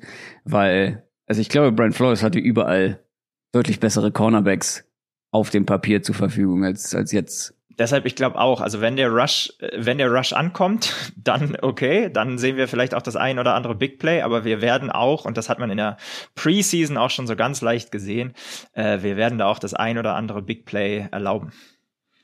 Ja, und wenn du dann halt deinen auf dem Papier effektivsten, besten Pass-Rusher nicht mehr dabei hast, ähm, mit einem Zedarius Smith zum Beispiel, ähm, David Tomlinson ist ja auch nicht mehr da, ne? Nee, Nee, also da sind wir auch sehr traurig, weil ich glaube, Ja. das ist jemand, der uns hätte da wirklich in der Brian Flores Defense sehr gut zu Gesicht gestanden. Er ist ja jetzt bei den Cleveland Browns. Schematisch, glaube ich, ist die Änderung gar nicht so schlecht. Das Personal ist ausbaufähig. Aber vielleicht entwickeln sich ja ein, zwei zu, zu Stars. Das kann auch immer passieren, du darfst dich halt nur nicht drauf verlassen. Vielleicht noch ähm, auf unseren Rookie Mackay Blackman zu sprechen. Ähm, wie hast du den Pre-Draft oder im Draft eingeordnet? Ähm, gute Frage. Ich überlege tatsächlich gerade, ob ich den überhaupt mir genauer angeschaut habe. Das ist schon mal dann Ähm, kein gutes Zeichen, glaube ich. nee, das, also wie gesagt, ähm, bei Defense bin ich immer ein bisschen nachlässiger, auch Pre-Draft. Ähm, ich werde es dir gleich sagen können. Ähm, ihr könnt ja gerne von euch aus mal erzählen, wie, wie ihr die Verpflichtung äh, findet. Ich habe ihn mir gar nicht angeguckt, tatsächlich. Also den hatte ich nicht äh, wirklich auf dem Schirm, weil ich für Defense halt mich auf die ersten beiden Runden fokussiere. Ähm, oder die Spieler, die für die ersten beiden Runden gehandelt werde, werden. Äh, gut, letztendlich ging er Das da hat ja nicht. eigentlich auch immer gereicht bei den Vikings, weil wir ja immer einen Cornerback in der ersten Eben. oder zweiten Runde genommen Eben. haben. Normalerweise hatte ich die alle gescoutet, die die Vikings da genommen haben. So viele sind gar nicht mehr dabei, ne? Aber Stichwort Sean zum Beispiel, wenn ich mich richtig erinnere, ein Jahr vorher fand ich sehr spannend. Der ist ja auch noch da. Ja, der war ja letztes Jahr lange verletzt. Ähm, Ja. Von daher haben wir den auch schon ein bisschen als, als Rookie eigentlich quasi für dieses Jahr auf dem Zettel. Ja. Ähm, er hat ja letztes Jahr, ich glaube nur bis Woche vier oder sowas, war das London-Game dann gegen die Saints, wo er sich bitter verletzt hat. Und von dem hat man jetzt in der Preseason auch immer mal wieder Lichtblicke gesehen, aber auch einige Schatten. Ich glaube, er hat so seine Momente gehabt und der braucht einfach jetzt ein bisschen Zeit, wieder reinzukommen. Ähm, ist die Frage, ob, ob Brian Flores ihn starten lässt ähm, oder ob zum Beispiel ein Cam Bynum neben Harrison Smith äh, auf Safety starten wird, von dem man vielleicht schon ein bisschen mehr Flashes gesehen hat, ähm, wo man aber auch genau weiß, eher, was man bekommt von ihm. Ich glaube, er ist jetzt kein neuer Harrison Smith, aber er ist jemand, auf den man sich verlassen kann ähm, in den entscheidenden Momenten und das braucht man auch öfter mal. Also das haben wir letztes Jahr gesehen, äh, immer auf Big Plays zu gehen. Cam Bynum ist vielleicht ähm, eher ein Spielertyp, ähm, wo man genau weiß, was man bekommt, aber der, von dem man jetzt vielleicht nicht erwarten kann, dass er äh, ja irgendwie vielleicht der beste Safety der Liga wird. Ist halt nicht ganz so flashy, ne? Auch wie so ein Louis Sean, aber ähm, dafür liegt er auch weniger falsch. Ja, äh, Louis Sean, ich habe gerade nochmal nachgeguckt, war mein äh, Nummer drei Safety vor dem Draft äh, mit mit First Round Grade. Ich fand ihn wirklich sehr, sehr, sehr, sehr spannend. Ich hatte da noch ein paar Fragezeichen, wie man ihn dann letztendlich einsetzt. Aber er ist gerade so einer, der auch mit seinem Tackling und so, was ich wirklich äh, positiv irgendwie ähm, beobachtet habe, ist der wirklich dann halt auch in einer, in einer aggressiven Defense auch gut nach vorne arbeiten kann, ne? Ähm, gut gegen den Run ist und so weiter. Ähm, da bin ich sehr gespannt, ob da noch was kommt, weil auch da hat man halt einen, einen First-Round-Pick investiert. Ja, ich glaube, da zeigt sich auch so ein bisschen die Draft-Strategie und generell ähm, die Strategie von Quasi, der ja so ein bisschen den analytischen Hintergrund hat, ähm, eigentlich gar nicht so den sportlichen Background. Und das war auch einer der Gründe, warum wir Louis Sean gepickt haben, weil er eben auch ähm, ein sehr, sehr cleverer Spieler ist, auch abseits des Feldes, wohl in den Interviews sehr gut überzeugen konnte. Und das ist was, was Quasi mag, wo man aber sagen muss, das zieht sich so ein bisschen durch seine Draft-Picks. Bislang sportlich haben wir davon leider noch nicht so viel gesehen und ich hoffe, dass man jetzt in seinem zweiten Draft da ein bisschen mehr sportliches Talent auch finden konnte. Ja, kann ich nur zustimmen. Dann lass uns doch mal äh, so ein bisschen auf die andere Seite des, des Balles gucken ähm, und zur Offense kommen, die ja vermeintlich, ähm, nachdem wir viel über, über Fragezeichen gerade gesprochen haben, in der Defense vermeintlich ein bisschen stärker ist und wo die meisten, meisten ähm, Spieler ja auch wieder zurückkommen. Absolut. Äh, ich habe ja eben schon gesagt, ich bin deutlich optimistischer, was die Offense angeht. Sind wir, glaube ich, alle, ja. ja, muss man auch sein, logischerweise. Es gibt, finde ich, noch so ein, zwei kleinere Fragezeichen, aber ich erwarte jetzt nicht, dass die Offense schlechter aussieht als letztes Jahr. Im Gegenteil. Obwohl, vielleicht ähnlich, auf einem ähnlichen Niveau. Fangen wir vielleicht mal vorne an. Also die, die O-Line ist ja größtenteils zusammengeblieben. Ähm, ich glaube, eins der ja, der größten Veränderungen, gerade für Vikings-Fans, die äh, schon ein bisschen länger dabei sind, ist Adam Thielen ähm, ist gegangen. Dafür, den versuchen wir mit Jordan Addison zu ersetzen. Wie siehst du das Ganze? Ich glaube, du warst ja nicht ganz so äh, positiv, was Jordan Addison anging, ne? Nee, also gemessen am Konsens, wo er ja wirklich sehr, sehr hoch eingeschätzt wurde, war ich deutlich niedriger. Bedeutet aber auch, ich war immer noch bei ihm, zum Beispiel habe ich gesagt, in der zweiten Runde würde ich ihn draften. Ist ein super spannender Spieler. Für mich, mir haben einfach andere auch dann irgendwie mehr gefallen, deswegen war ich bei ihm etwas skeptischer. Ich glaube halt, das ist ein Spieler, der einen sehr hohen Floor mitbringt, mit seiner Quickness, mit seinem Route Running natürlich auch. Ist einer, der sich wirklich schnell Separation kreieren kann. Ähm, ich bin gespannt, wie viel wir ihn im Slot sehen werden. Gleichzeitig finde ich, dass das Ceiling halt aber auch limitiert sein könnte. Er ist nicht der allerathletischste, nicht der allerexplosivste, äh, relativ klein, relativ leicht. Ähm, da bin ich gespannt, wie er sich dann oder wohin er sich entwickeln kann in der NFL. Als Adam Thielen-Ersatz, als potenzielle Nummer zwei, finde ich ihn, ähm, finde ich es ein sehr guter Pick. Wie gesagt, für mich etwas hoch, okay. Aber ähm, für diese Rolle, glaube ich, kann er sehr gut sein im Schatten von, von Justin Jefferson. Die einzige Frage halt für mich ist, wie schnell kann er da hinkommen? auf dieses ja. auf dieses Adam Thielen Niveau, der halt einfach wirklich eine extrem wichtige Stütze war, gerade in seinen in seinen besten Jahren oder so vor zwei drei Jahren. Ähm, wie schnell ist er da angekommen? Potenziell glaube ich, ist es eine super Ergänzung ähm, weil er eben nicht, weil das war so meine Befürchtung, wenn der jetzt irgendwo hinkommt, wo er die Nummer eins sein soll, weil man ihn in der ersten Runde draftet, mhm. da wäre ich skeptisch gewesen, aber das haben wir halt hier nicht. Ja, und ich glaube, äh, also was wir von ihm brauchen, ist einfach, dass er schnell seinen One-on-Ones, die er bekommen wird, äh, eben weil die Defense natürlich auf Justin Jefferson achten wird, äh, dass er die schnell gewinnen kann und da einfach eine weitere Anspielstation bietet.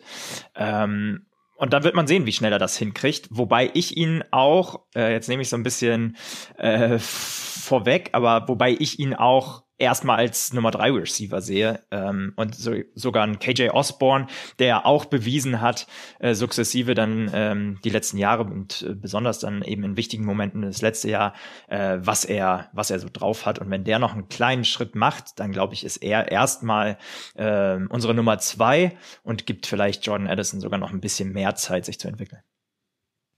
Wie siehst du KJ Osborne, Christoph? Ähm, weil das ist jemand, ich meine, wir sind in unserer Vikings-Bubble. Aber wenn man jetzt so in, äh, wenn man sich manchmal PFF anschaut oder, oder irgendwelche Memes auf Instagram, dann, dann fällt der so ein bisschen hinten runter und ist gar nicht so, vielleicht, also gerade wenn man sich Right Receiver Room, Room anschaut, klar, Jefferson ist dann immer gesetzt so als bester Receiver oder einer der besten drei. Ähm, aber wenn es jetzt um Receiver Room geht, sind die Vikings selten dabei. Ist halt die Frage, wie viel Gewicht gibst du auf äh, Justin Jefferson? Weil ich finde, ganz ehrlich, der macht halt den Wide Receiver Room dann schon zum Top 10 Receiver Room, äh, letztendlich wahrscheinlich, egal wer die Nummer 2 und Nummer 3 sind. Ganz so extrem ist es nicht, aber ähm, bei KJ Osborne, da tue ich mich halt so ein bisschen schwer, also weil für mich die perfekte Nummer 3. Das, was er die letzten Jahre war. Ich weiß nicht, wie viel Potenzial da noch drinsteckt, um sich letztendlich weiterzuentwickeln. Da gab es wenig, wo ich gesagt habe, oder wenig, was ich gesehen habe, wo ich gesagt habe, okay, da sehe ich das Potenzial, dass der auch dann eine richtige Nummer zwei sein kann. Deswegen war jetzt bei mir direkt Jordan Addison so ein bisschen die, ähm, die Wahl da an der Stelle. Ähm, deswegen glaube ich, ist, bekommt man am erstmal zum Saisonstart ein kleines Downgrade, wenn du Adam Thielen rausnimmst, Addison reinnimmst, weil für mich bleibt KJ Osborne so die, ja, die 2B, 3A-Lösung sozusagen. Ähm, und dann muss man hoffen, wie schnell Jordan Addison da in diese Rolle wachsen kann. Ich weiß nicht, KJ Osborne ist ein guter Receiver. So. Ein guter Receiver, aber ob er jetzt wirklich über eine ganze Saison hinweg eine Nummer zwei sein sollte, ja, bin ich nicht, bin ich nicht unbedingt Team Osborne, glaube ich. Ja, er hatte die letzten zwei Saisons, die er gespielt hat, ähm, eigentlich fast genau die identischen Stats, 655 Yards und 650 Yards, ähm, sieben und fünf Touchdowns dann jeweils. Ähm, aber eben auch lange Bälle immer drin, also in 64 und 66 Yard long.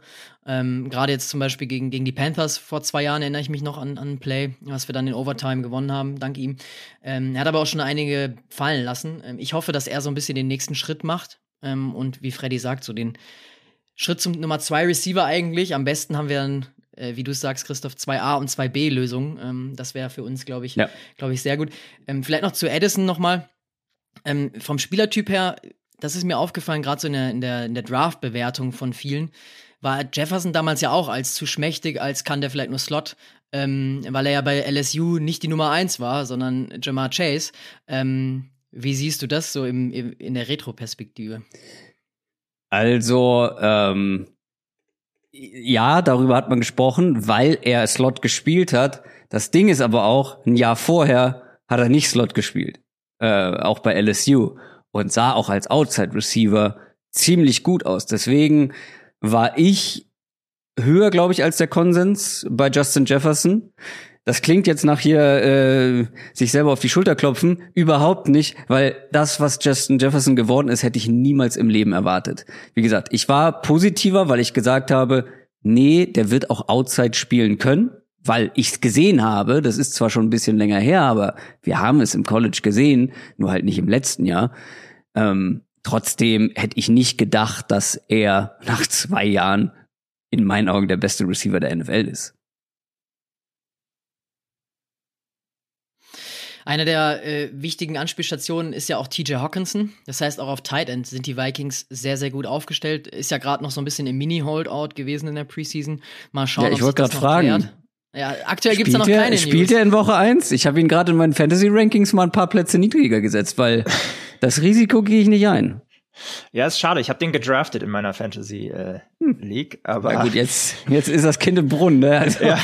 Aber ich hatte auch nicht so viele Optionen, muss ich fairerweise zu meiner Verteidigung sagen. Und das war noch eine der besseren.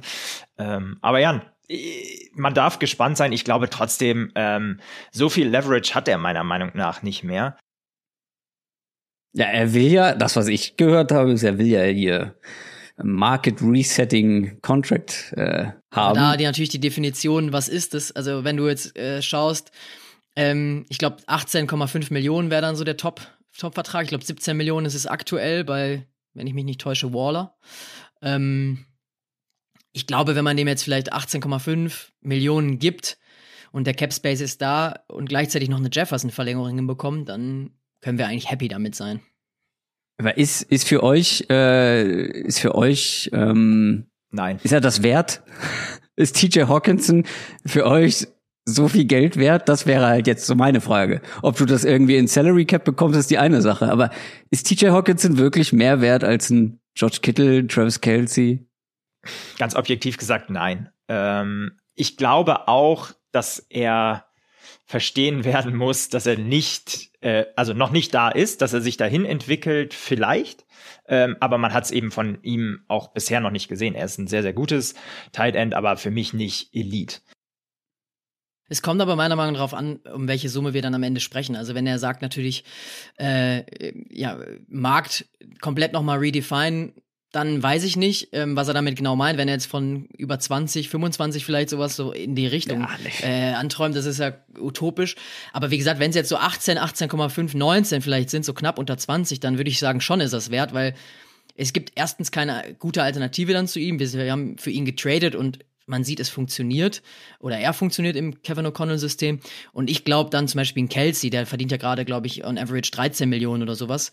Ähm, Ja gut, der ist der unterbezahlt. wird, das, genau, da deswegen, ich glaube, der, der, dann, dann dauert es nur ein paar Wochen oder vielleicht nächste Offseason, wo er dann einfach halt einen größeren Vertrag unterschreibt. Ähm, das ist ja wie so oft, was wir sehen, dass er dann jetzt alle gerade wieder mehr verdienen als Mahomes, die gerade neu signen, aber sobald Mahomes dann wieder einen neuen Vertrag unterschreibt, heißt ja nicht, dass Mahomes jetzt gerade weniger, weniger wert ist als jetzt zum Beispiel äh, ein Lamar Jackson. Auf der anderen Seite muss ich auch sagen, also ich glaube, mit einem Derisor, der irgendwann verlängert werden muss, den großen Vertrag bekommt, mit einem Justin Jefferson, der hoffentlich, so klingt es aktuell, sogar vor der Saison noch seinen Riesenvertrag kriegen soll, ähm, da wird dann die Luft dünn für, für einen Hawkinson. Und vor allem passt es ja dann nicht so ganz in diesen Competitive Rebuild. Also klar, irgendwann musst du mit dem Competitive Rebuild auch, also da musst du dann irgendwann den nächsten Schritt gehen, aber dann halt, sagen wir mal, 20 Millionen in Tight End stecken und halt einen dieser Starspieler bezahlen, was sie ja halt wirklich mit den wenigsten eigentlich machen wollen. Da ist halt die Frage dann, ist ein TJ Hawkinson auf dieser Position es wert, dann halt Big Money in diese Position zu stecken, in deinem Konzept, was du fährst.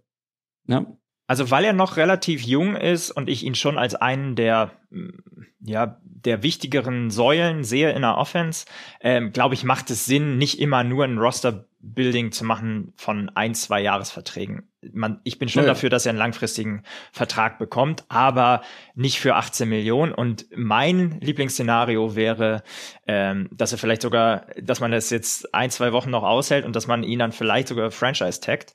Ähm, dann kriegt er eben diese 13 Millionen, wenn er das über sich ergehen lässt. Das mögen die Spieler ja besonders gerne, gerade die einen äh, Redefining Contract haben wollen.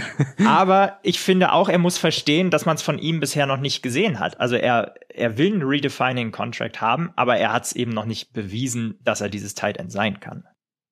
Ja, also der muss halt auch, also der hat nie mehr als sechs Touchdowns gefangen in der Saison. Gut, hatte letztes Jahr immerhin 900, über 900 Receiving Yards in der Regular Season. Aber ist jetzt nicht so, dass er, also ist jetzt nicht so, dass er für mich in die gleiche Kategorie. Ich habe nur von ihm noch nicht das gesehen, was ich zum Beispiel, jetzt mal Kelsey außen vor gelassen, aber was ich von einem Mark Andrews gesehen habe, was ich von einem George Kittle gesehen habe, was ich auch in Abschnitten von Darren Waller gesehen habe, wenn der ja. fit war. Ähm, dieses Top-Level über eine ganze Saison vermisse ich halt noch so ein bisschen, um das auch zu rechtfertigen, dass er zu den absoluten Top-Titans gehört. Jedenfalls ist es für Kirk Cousins, glaube ich, ähm ja, eine Luxussituation. Ähm, er, er, schaut sich natürlich jetzt an, wie es mit, mit äh, TJ weitergeht, auch mit JJ. Ähm, und generell mit dem Receiving Room, glaube ich, äh, da haben wir andere Baustellen, über die wir uns mehr Sorgen machen. Aber wenn man jetzt sich nochmal die Division anschaut, Rogers ist endlich weg. Ich glaube, wir, wir können eigentlich müssen es eigentlich in jeder Folge wieder erwähnen hier. Ähm, War doch letztes Jahr auch kein Problem. Ja, aber das wusste man vorher nicht. Ja, stimmt. Jetzt hat man ja nicht die Gewissheit, aber ähm, vielleicht da die Frage an dich: Wie, wie siehst du es denn jetzt mit, dem, mit den Quarterback Rooms im Vergleich zur NFC North? Also Kirk Cousins ist für mich halt wirklich einer der besseren Mid-Tier-Quarterbacks ähm, über Jahre hinweg. Wir wissen genau, was wir von Kirk Cousins bekommen und was wir halt aber auch leider nicht bekommen. Baseline sehr hoch, Ceiling nicht sehr hoch. Ähm, wenn wir uns das jetzt im, im Vergleich angucken, hat man natürlich den Vorteil, dass es halt eben nicht mehr diesen, diesen Elite Quarterback in dieser Division gibt. Und das macht diese Division auch super spannend. Also du hast natürlich ein spannendes, junges äh, Prospect mit, mit äh, Justin Fields da, der ja, ein guter Runner war bisher, ob er jetzt wirklich auch ein richtig guter Quarterback insgesamt äh, sein kann, das muss er noch beweisen, aber das ist zumindest einer, wo ähm, das Ceiling auf jeden Fall noch höher ist, wo wir noch nicht unbedingt wissen, äh, was wir da haben. Das gleiche gilt natürlich auch für Love irgendwo, wobei ich da, äh, ich glaube auch berechtigterweise noch skeptisch bin, weil wir wenig gesehen haben und wenn wir was gesehen haben, dann war es jetzt auch nicht umwerfend. Da bin ich sehr gespannt auch, wie der sich in den Umständen schlägt. Bei Jet Goff wissen wir ganz genau auch hier, was wir haben. Und ich würde trotzdem sagen, dass die Vikings den besten Quarterback der Division Stand jetzt haben. Ja, also nicht nur aus Vikings Brille, aber gehe ich mit. Ja, es ist, ich weiß nicht, wie viel das wert ist in dieser Division. Aber es ist halt eine sehr, sehr gute Voraussetzung einfach für die Saison. Wenn wir darauf gucken, wer kann die Division gewinnen. Absolut. Ich glaube auch, man muss da so ein bisschen von nicht Spiel zu Spiel schauen, aber von äh, ja Step Step by Step das Ganze sehen. Ich glaube, als erstes geht es erstmal darum, die Division zu gewinnen und, und da sich natürlich eine gute Ausgangslage zu, zu bauen für die Playoffs oder im Best Case erstmal den Playoff-Spot zu sichern. Und ich glaube, da ist Kirk Cousins jemand, wo man sagen kann, das sollte mit ihm schon klappen in der Division. Ähm, ja, es ist, vom Quarterback isoliert. Es ist nicht einfach. Ja. Es wird nicht einfach. Ich, also die Lions, die sind tough. Ich glaube, das wird ein, könnte ein enges Rennen werden, äh, was den Division-Sieg angeht. Also ich Kommt glaube, da darf man sich nicht zu, zu, zu sicher sein, ja. ähm, genau, eine Position, die wir noch nicht beleuchtet haben in der Offense, über die wir natürlich sprechen müssen, gerade mit dem Abgang von Delvin Cook, ist Running Back. Ähm, wie siehst du das Ganze? Ich glaube, Johnny und ich haben eine relativ ähnliche Meinung, ähm, die wir auch schon kundgetan haben, aber genau, wie siehst du das mit so ein bisschen Outsider-Perspektive? Skeptisch. Das ist wirklich, also wir haben jetzt gerade viel über die Secondary gesprochen und, und Fragezeichen in der Defense. Und das Backfield ist nicht ganz so wichtig. Ähm, im Vergleich zu einer Secondary. Aber es ist, glaube ich, die schwächste ähm, Unit von den Vikings. Ähm, ich weiß nicht, ob ihr da, ob ihr da mitgeht, aber also Alexander Madison war immer ein ganz guter Ersatz für Delvin Cook. Aber ich glaube, dass dieses Gefühl oder dieses grundsätzlich positive Gefühl, was Madison angeht, kommt dann auch so tatsächlich so ein bisschen aus Fantasy-Perspektive, weil jedes Mal war es so, wenn sich Devin Cook mal wieder verletzt hat, konnte man Madison Plug and Play reinpacken und der hat halt seine Volume bekommen, der hat seine Punkte gemacht. Aber wenn wir jetzt wirklich aus NFL, aus sportlicher Perspektive da Ganze draufschauen und das analysieren, muss man sagen, Alexander Madison ist ein klares Downgrade im Vergleich zu Delvin Cook in eigentlich allen Belangen. Alexander Madison ist ein guter Runner, aber nicht ansatzweise so explosiv, nicht dieser Big Play Hitter, wie es Delvin Cook war. Ähm, Alexander Madison ist, glaube ich, nicht so ein Passcatcher, wie es Delvin Cook war, auch wenn der jetzt kein geborener Passcatcher aus dem Backfield war, ne? Aber auch da ist es gefühlt ein kleines Downgrade. Ich tue mich ganz schwer, das eben positiv zu betrachten. Es kann am Ende reichen, ja, um, dass es kein Problem wird. Dafür ist dieses, ist die Position beziehungsweise die, die Besetzung dieser Position auch nicht ganz so entscheidend. Ähm, aber trotzdem, wenn wir nur aufs Backfield schauen, ist ein klares Downgrade. Ich bin sehr gespannt auf Ty Chandler, von dem ich ähm, ein großer Fan war. Wollte ich gerade drauf zu sprechen kommen, ja. Ja, war ein großer Fan von ihm, bevor er in die NFL kam. Sehr spannender Spieler. Ähm, letztes Jahr hat man noch gar nichts gesehen. Da bin ich sehr, sehr froh, dass er, dass er halt da die Einsatzzeiten bekommt. Ähm, beziehungsweise ich würde ihm sogar zutrauen, dass er Alexander Madison den Rang so ein bisschen ablaufen ablaufen kann. Und das ist halt einer der dem ich auch zutraue so diese Explosivität dann äh, dabei zu haben. Dem habe ich wirklich großes Potenzial attestiert. Und dann bin ich gespannt. Also ihr wisst äh, dann in der Folge schon wer am Ende den äh, den Cut schafft, ob ein äh, Dwayne McBride mit dabei ist, auch ein spannender Spieler, ob ein Kini Nwangu mit dabei ist. Ähm, aber ich glaube, für fürs Backfield aus Runner-Perspektive sind es Ty Chandler und Alexander Madison. Chandler, der, der überraschen kann. Madison muss überraschen, glaube ich, damit das Ganze kein Downgrade wird. Ja, ich glaube auch, das ist so ein bisschen so ein Gamble von den Vikings. Man gambelt so ein bisschen, dass dass der Running Back Room vielleicht das auffangen kann, was Cook hinterlässt, aber eben zu einem deutlich günstigeren äh, Signing mal wieder. Ähm, Competitive Rebuild wieder das Stichwort, wo man schauen kann, am Ende, ob das funktioniert, äh, da sind wir dann nach der Saison wahrscheinlich schlauer. Ähm, ich glaube aber tatsächlich, dass es jetzt so vom, von der Gesamtperspektive des Kaders aus gesehen der richtige Move war ähm, weil man das, glaube ich, dann auch mit den Receiver Room so ein bisschen ausgleichen möchte. Kevin O'Connell spielt weniger ähm, übers Run-Game, sondern möchte einfach mehr werfen, was wir über Simmer oder mit Simmer gar nicht gesehen haben eigentlich. Da war Run First eher. Gleichzeitig hat er mehrfach in der Offseason erwähnt, dass er den Ball besser laufen will. Ne? Also ich ja, stimme dir grundsätzlich also. zu, nachdem wir was wir gesehen haben.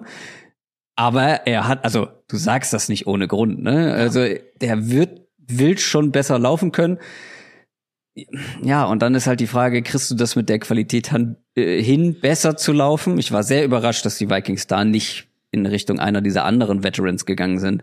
Ähm, gut, letztendlich kriegst du jetzt auch ein, wird's auch ein, oder hättest du einen Delvin Cook wahrscheinlich auch nicht mehr ganz so teuer bezahlen müssen. Die haben sich halt alle ein bisschen verzockt so. Ja. Aber dass man da nicht äh, noch irgendwo zu einem Ezekiel Elliott, ob, ah gut, ob das besser gemacht hätte, weiß ich auch nicht. Aber haben wir auch schon mal thematisiert in, äh, glaube ich, vor zwei, drei Wochen. Das Ding ist natürlich, dann hättest du Devin Cook wahrscheinlich für das Gleiche signen können oder versucht für das Gleiche zu sein. Ähm, ich glaube, man geht wirklich mit dem Weg, man möchte da ganz klar was einsparen und hat einfach die Hoffnung, dass mit einem Running Back 15 bis 20, wo jetzt mal vielleicht Madisons Potenzial lege, ähm, dass man ihm die Chance gibt, das, das Niveau zu erreichen oder sonst eben Ty Chandler, der dahinter ist. Also ich glaube auch, äh, ich, ich habe es auch in der letzten oder vorletzten Folge schon mal gesagt, ich glaube auch, dass wir Ty Chandler ähm, vor Saisonende als Starter sehen werden, einfach weil er das größere Big Play-Potenzial hat. Ähm, ja, und äh, mehr ab, also deutlich mehr Upside hat, meiner Meinung nach, als, als Madison. Ja. Gehe ich zu 100 Prozent mit. Ich finde halt so den spannenden X-Faktor Dwayne McBride, ähm, so wie ich das verfolgt habe, gehörte er nicht zu den zwei Startern sozusagen. Ich glaube, Ja. Ähm, die anderen beiden wurden dann in der Preseason am Ende, also Madison hat, glaube ich, gar nicht gespielt, ne? Nee, genau. Äh, Chandler, glaube ich, ein bisschen und Dwayne McBride war so die, die Nummer eins. Also ist er im Umkehrschluss die klare Nummer drei. Ist aber auch ein spannender Spieler gewesen, ähm, den ich höher eingeschätzt hätte als siebte Runde, um, ja. um ehrlich zu sein. Aber ich glaube, Ty Chandler, da gehen wir in eine Richtung. Wenn er, wenn er das wird, was ich im College gesehen habe, dann sollte er besser werden als Alexander Madison. Aber Trainer haben da auch ihre eigenen Vorstellungen von, von dem, was sie sehen wollen und was nicht. Ja, ich glaube, er braucht einfach noch ein bisschen Zeit, ähm, die man ihm geben wird, ähm, wo man vielleicht auch nach der Saison vielleicht weiter ist mit ihm, wo er einfach weiter ist. Ich glaube, das ist eher der Faktor, dass er vielleicht noch nicht NFL ready ist, obwohl er das, die Physis natürlich mitbringt. Jetzt haben wir uns ähm, die Stärken und Schwächen der Offense und Defense angeschaut. Äh, du hast es gerade schon so ein bisschen gehintet mit den Lions. Äh, lass uns doch mal auf eine kleine Schedule Prediction kommen, ähm, oder beziehungsweise Record Prediction. Ähm, uns wird natürlich interessieren, wie du so die NFC North äh, und die Vikings da einschätzt. Ich weiß nicht, du als Gast, äh, entweder du darfst anfangen, also wir geben dir die Wahl, oder wir legen vor mit unseren Predictions. Och, leg doch mal gerne vor. Ich höre mir das gerne erstmal an. Ich habe schon, ich habe schon was im Kopf. Das Ding ist halt, wir machen unsere Prognosefolge erst dann direkt vor der Saison und ähm, wir haben zwar unsere Division Previews gemacht, sprich wir sind durch alle Teams durchgegangen und haben sie analysiert. Aber ich äh, tippe dann noch mal den kompletten Schedule durch mit dem, was ich von den Teams erwarte. Und dann sehe ich letztendlich auch, was realistisch überhaupt ist in Siegen, weil wir tippen dann immer in diesen Division Previews die Siege. Und ich glaube, letztes Jahr hat mal jemand ausgerechnet, dass wir quasi 20 Spiele zu viel äh, hätten sozusagen. Also weißt du, oder 20 Siege zu viel verteilt haben in dem Sinne. Deswegen macht das alles dann im Endeffekt keinen, keinen großen Sinn. Ich finde, es ist eine super spannende Division, deswegen äh, haut mal raus, was ihr erwartet. Johnny, magst du anfangen? Oder? Ich leg gerne mal vor, ähm, ich sehe es deutlich kritischer und schwieriger als letzte Saison. Ähm, wir haben schon über den 13-4-Saison gesprochen. Ähm, und wenn ich den Schedule durchgehe, dann bin ich realistisch am Ende bei einer 9 und 8, was in der NFC reichen könnte für die Playoffs. Ähm, Im Worst Case, und das ist einfach äh, dem geschuldet, weil man nicht genau weiß, was kriegt man von den Falcons, was kriegt man von Russell Wilson und Sean Payton bei den Broncos, ähm, könnte es natürlich auch eine 7 und 10 sein. Ähm, ich glaube, es wird für die Playoffs reichen am Ende. Ähm, klingt jetzt vielleicht negativer, als es ist von der Prediction her. Aber, ich wollte gerade sagen, ähm, eine 9 und 8 oder eine 10 und 7 ist auch noch drin, aber realistisch bin ich mal eine 9 und 8. Ich okay. bin deutlich positiver, äh, bin, äh, bin so ein bisschen äh, sprachlos gerade. Ich glaube, Gianni, da müssen wir noch mal offline äh, zu sprechen. Immerhin haben wir hier einen Vikings-Podcast. Aber ähm, nee, ich bin bei 11 und 6. Ähm, ich glaube auch. Nehme ich auch, Freddy. Ich wollte gerade sagen, also das ist jetzt ja auch nicht. also naja, aber für ein Competitive Rebuild und die ganzen Abgänge und die Absolut. Fragezeichen, die wir eben besprochen haben, glaube ich, ist das schon immer noch ein äh, sehr oder nicht sehr, aber ein positives Szenario. Ähm, äh, wir haben einen sehr, sehr harten äh, Schedule gerade am Anfang. Äh, Eagles, Chargers, Chiefs, 49ers. Ich glaube dementsprechend, äh, dürfen wir nicht überrascht sein, wenn wir vielleicht sogar äh, nach Woche 7 äh, Negative Record haben und 3 und 4 stehen. Ähm, ich glaube aber auf der anderen Seite auch, dass wir die Bears und die Packers sweepen und äh, da äh, beide Spiele gewinnen. Ähm, irgendwo müssen ja diese elf Siege dann auch herkommen. Äh, und äh, ja, aktuell 11 und 6, ähm, aber natürlich, das kann auch, wenn, wenn die Secondary größeres Fragezeichen ist und wir die Running Back Position ähm, nicht gefixt kriegen sozusagen, beziehungsweise Ty Chandler und Alex Madison das nicht auffangen können, was Devin Cook ähm, hinterlässt, dann glaube ich, äh, kann das schon auch eher in so eine 9-8 Richtung gehen. Ich bin jetzt gerade noch mal, ich habe noch mal den Schedule überflogen und geguckt, wo könnten die Vikings gewinnen und ich finde den Schedule tatsächlich sehr unangenehm, weil ja. in der Division auf dem Papier sollten sie die Bears und Packers sweepen.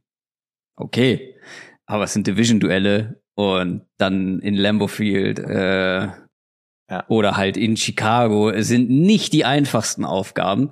Ähm, ich glaube, ich bin so zwischen euch irgendwo lustigerweise, ähm, weil ich glaube, mein Bauchgefühl sind zehn Siege und ich habe jetzt noch mal eben durchgezählt, wo würde ich es ihnen zutrauen, wo eher nicht. Da komme ich auch so bei zehn, neun oder zehn raus. Ähm, ich wüsste jetzt nicht unbedingt, ich glaube, dass die Vikings halt wie letztes Jahr dann halt auch die Spiele, die eng werden, auch dann mal gewinnen können, überraschenderweise, dass da vielleicht so ein, zwei Siege auch ein bisschen überraschend kommen. Dafür gibt es ein, zwei Niederlagen dann überraschend. Ähm, zehn Siege finde ich, glaube ich, ähm, ist eine realistische Einschätzung. Es ist halt für mich die große Frage, ob das reicht, diese Division zu gewinnen.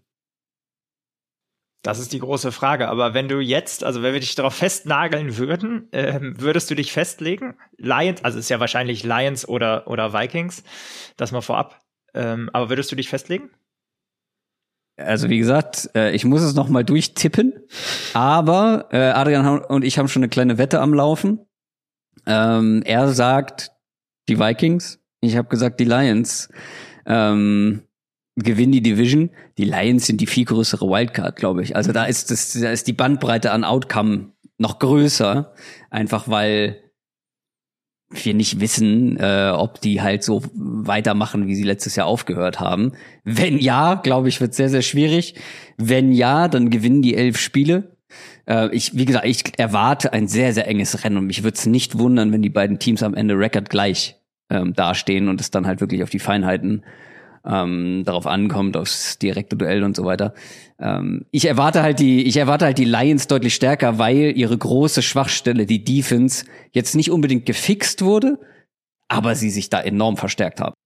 Das ist halt auch die Krux, äh, weil sie spielen halt in, äh, in der letzten Woche bei den Lions und in der drittletzten Woche zu Hause gegen die Lions, also in Heiligabend. Ach, stimmt. Oh. Das ist halt, ähm, ja, das hätten das, sich das kann die Saison entscheiden einfach. Wieder, wieder gar nicht besser ausdenken können in der NFL.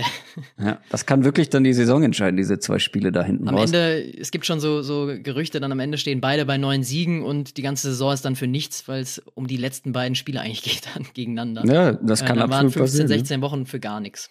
Ja. ja. Aber ich die halt Lions Entschuldigung, ich, also die Lions, finde ich, haben etwas angenehmeren Schedule als die. Klar, wir waren ja das kommt Sieger. Dazu. Genau, wir spielen zum Beispiel wieder gegen die Eagles auswärts. Ja.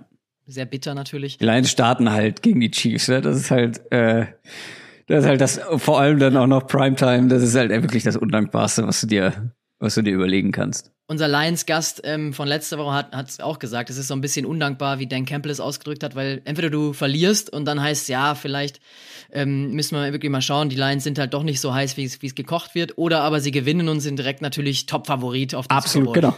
genau. Es wird nicht, da wird niemand nach dem Spiel draufschauen und sagen, die Lions sind, bleiben so, wie wir sie vorher erwartet haben. Nee, da gibt's nur äh, heiß oder kalt. Mein großes Fragezeichen bei den Lions ist die Offense. Also ich, ich bin mir unsicher, ob das wieder eine Top, ich glaube, eine Top 6 Unit war das letztes Mal. Ähm, also da muss äh, Jared Goff, glaube ich, schon ganz schön kochen, um das wieder hinzukriegen. Aber das muss es, glaube ich, gar nicht, also die müssen, glaube ich, gar nicht so stark sein wie letztes Jahr. Weil die Defense besser ist. Weil die Defense etwas besser sein wird. Das könnte ich mir schon vorstellen. Aber ich erwarte trotzdem die Offense wieder ähm, stark, weil ich bin sehr gespannt zum Beispiel auf den Sam Laporta, ähm, den sie in Runde zwei gedraftet haben. Super spannender Receiving Tight End. Äh, ich bin sehr gespannt auf Jamir Gibbs. Ähm, man kann darüber, ne, wir haben genug darüber gesprochen, ob man die da draften musste, wo sie sie gedraftet haben, aber sie haben halt geile Spieler gedraftet. So, das, das steht halt unterm Strich und das wird sie jetzt erstmal besser machen, bis ihnen dann vielleicht Qualität auf den High-Value-Positionen fehlen, aber das ist ein anderes Thema. Es bleibt halt vieles gleich.